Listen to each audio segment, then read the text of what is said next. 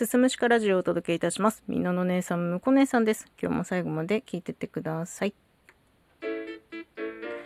ネットショッピングをよく利用するタイプの人間です。買うものは主に化粧品であったりとか、サプリメント、食品、お洋服とかも、まあ買いますね。ネットだったら何でも買えるからさ。その中でも、初めて買うものに関しては、レビューとか口コミを参考にしています。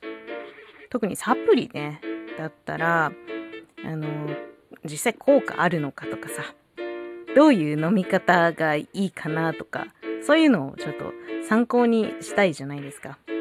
で、レビューをパーッとまあ見ていくんで、ああ、こういういい意見も、ああ、全然聞かない人もいるんだなとかって、まあいろいろ見ていくんだけどさ、その中にさ、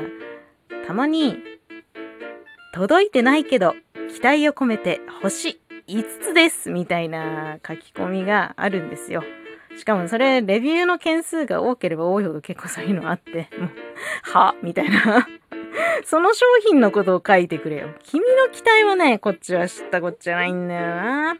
もう、律儀な人に関してはさ、もう期待を込めて星 5, 5つですって言って星5つつけてるのに、実際届いてあんまり良くなかったら星の数減らしたりするんだよね。なんかこの一回上げて落とすスタイルもやめてほしいんですけど、まあじゃあ仮にね、100歩譲って迅速に対応していただきありがとうございましたとか、とても綺麗な梱包で早く届きましたとかっていうショップのレビューだったら、まあわかんなくもないんですよ。一応ね、参考にもなるし、このショップ信用していいのかなみたいな点で。だから参考になるからいいんだけど、うん、私が買うものなので、あの、レビューしてるのはね、圧倒的に女性が多いんですよ。でもたまに、その、妻にこの商品をプレゼントしました。効果はわからないです。みたいな書き込みもあったりするんですよ。で、星は3つとかなの。で、つけてるのは男性なの。もうせめて、その、妻に効果のほどを聞いてからレビューを書くということはできなかったのでしょうかもうなんかこういう、なんか中身のないレビューが増える背景にね、その購入時にレビューを書くと〇〇プレゼントみたいなキャンペーンがあったりするんですよ。そのショップ側のレビューを増やしたいがためのキャンペーンみたいなのがあるの。で、こんなね、中身がなくて役に立たないレビュー、そして偽りの星を水増ししてでも、こう、その商品を検索上位に出さなきゃならないっていうのは、私は社会の闇みたいなものを感じますね。結構さ、その、まあ、商品が粗悪品であったとか、箱が潰れていた、いつまで経っても届かないとかっていう、なんかクレームみたいなもので、怒りの気持ちがある方が、人間って書き込みしたくなったり、外にこう言いたくなったりするかなって思うんですよ。良かったことって、あんまりレビューとかで共有し合わないんじゃないかなというふうに思っておりますね。だから、やったらめったら褒めたレビューしかないのって、なんかこう、ステマ丸出しみたいなのも結構あって、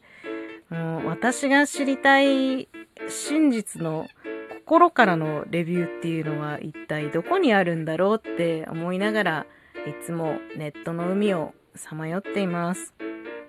せめて、まあ私が書くレビューはね、偽りなく本当のことを書こうと思って言うんだけど、さっきも言った通り、なかなか、あ、これめっちゃ良かったなとかって思っても、レビュー書いたりしないんですよ。これあんま良くないよね。なんか、せっかく今、ちょっと、